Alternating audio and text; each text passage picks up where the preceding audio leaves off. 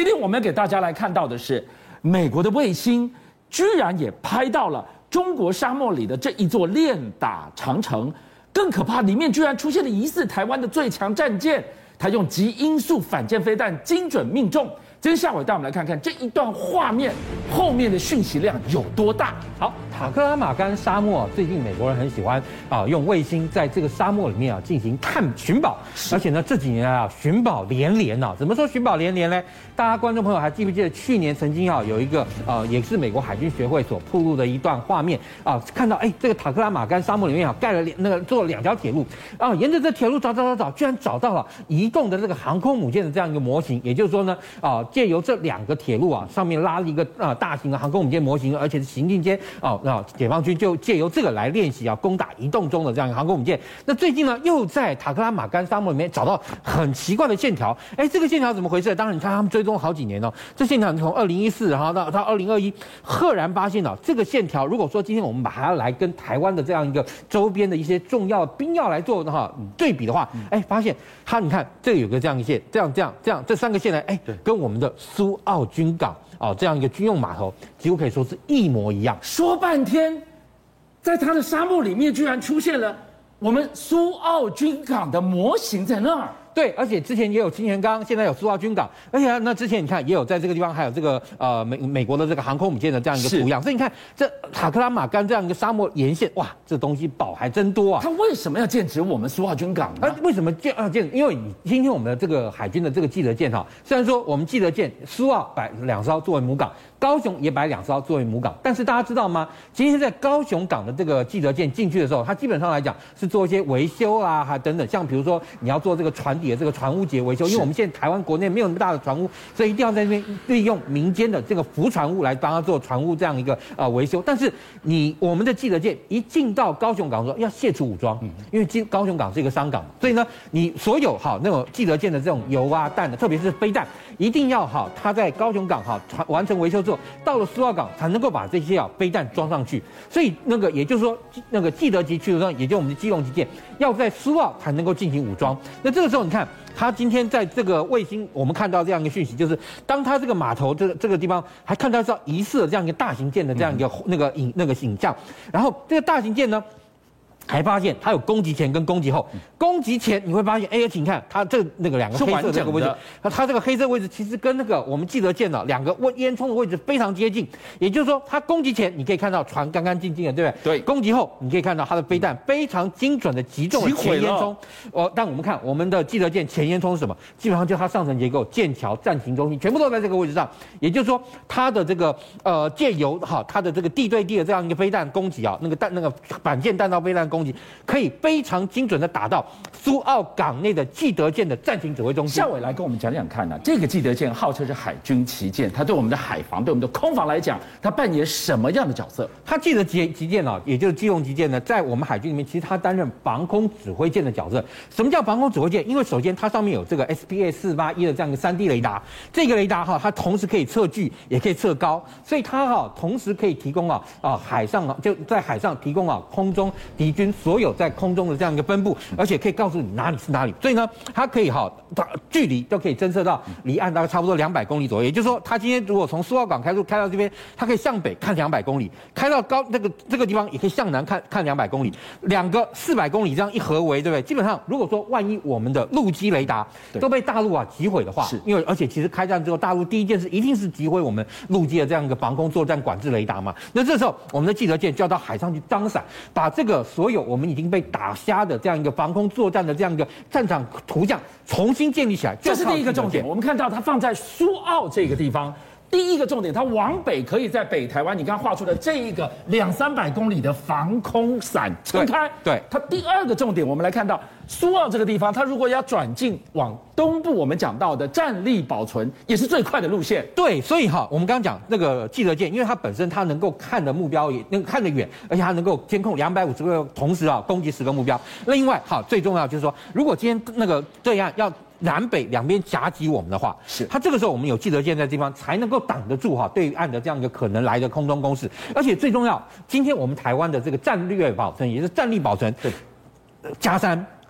制航都在东边。对，那也就是说，如果今天啊对象对我们发动攻击的话，是绕到我们的后面来，而且发动两栖突击，那这个时候对我们来说，我们的记者舰就要在南北两端能够堵住大陆的这个舰艇从海上由东方向我们合围。顺着校委现在描绘的战场情境。一张让我们不能忽视的同框照片，这对台海的防卫来讲是最大的警讯呐。对大陆啊，这这个央视啊，他们的这个央视七套啊，那个又释放出了这个新的影片。这新的影片是什么呢？这大陆的广西舰，广西舰什么？广西舰呢？它用来这个呃影片呢，就是要让让让大家知道这个广西舰的舰歌是什么。那广西舰其实是大陆零七五型的这个第二艘啊，第二艘它基本上来讲，它的这个上面可以搭载直升机啊，包含运输直升机跟战斗直升机。那另外它也有把那个。船坞啊，船船坞可以操作，包含零五型的啊那个 ZBD 零五哈两栖突击战车，还有呢包含他们的野马型的这样一个那个气垫登陆艇。那但是啊哈这个船哈、它现在来说啊，呃气垫登陆艇加上两那个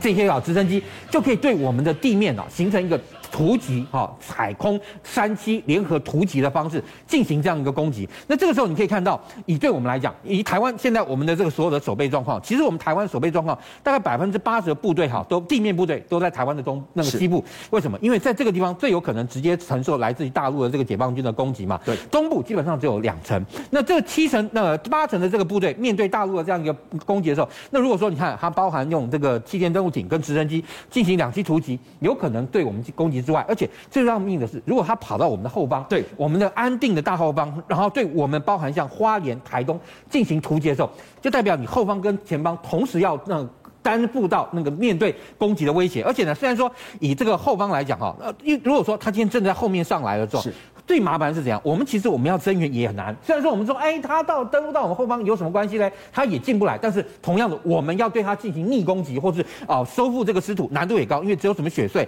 还有几条这个中横、南横公路，还有南回公路、北回公路等等，相对来说都不适合大部队进行移动。所以这样的一个防守就会变成你刚提到四个字：腹背受敌。我想象一个最严峻的考验跟情境，他突穿了。他登岸了，我要跟他短兵相接。我们可以拿出什么作为呢？而且他刚刚我们讲到零七五，现在短时间就有两艘出来了，也就是说，它两艘两那个零七五型的两栖攻击舰所具备的海空三栖联合突击战力，对我们来讲，你看，因为它这个画面最后面居然是两艘两那个零七五一起出来，那这个时候如果它进行突击的话，那对我们来说，我们今年的汉光演习就必须要针对这样一个画面是开始去做调整了。怎么调整呢？就原先基本上我们基本上是滩岸歼敌嘛，对不对？过去我们的汉光演习，你可以看到最后啊，这个反登陆的时候。一定把战车看到这个那个呃海岸，然后一整排，然后对海上登陆这个敌军进行啊炮击，让对方的这个呃部队没有办法登陆。但是好，如果说他有海空那个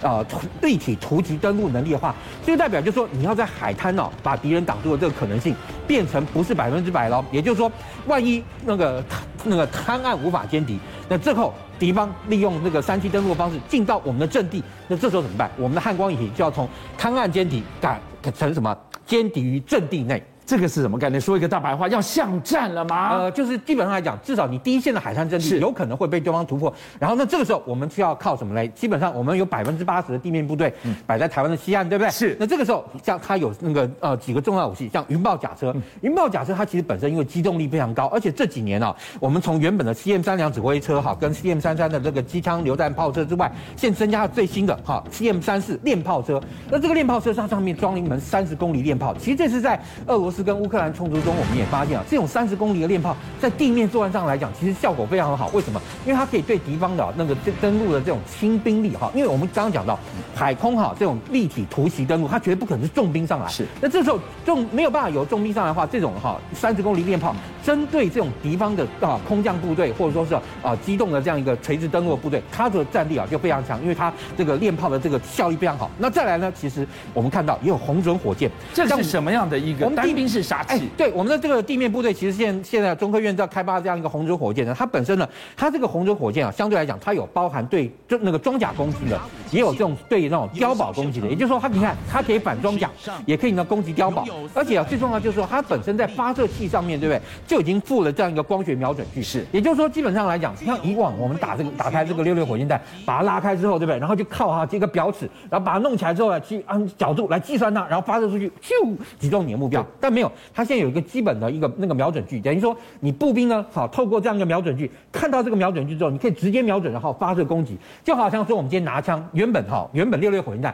就只有包含那个一个标那个准心啊一个标那个那个覘孔，然后你要把它对准以后才能打，但这个呢就有点像是步枪上面有了快瞄具，你呢把它看到之后就大致方向叭叭叭叭打打就对了。这个近距离的短兵相接已经到了射程一百五到两百公里，已经靠得非常近了。我说如果我们在地面上，可是台湾高楼这么多，有一些死角你是根本看不到的呀。对，所以这个时候其实像现在中科院还在研发一款新的东西，叫什么？其实就是最新概念，这种叫游荡弹药，也就是火红雀。因为这种火红雀它本身呢，其实它基本上我们的概念是参考啊乌克那个波兰 的这种战友无人机，它呢可以哈就发射升空以后呢，它可以在空中啊游荡大概至少五十分钟左右，然后也就是它距离啊你那个由发射那个方啊发射以后，它可以在你大概十二公里范围之内在空中进行游荡。是，然后而且呢最重要的是你看它啊攻击敌方的时候，它其实还具备 AI 这样一个打那个辨识能力，也就是说。他好看到有地上有车辆、有武器、有人要去攻击的时候，是他可以依照对方人员的车辆、武器的特征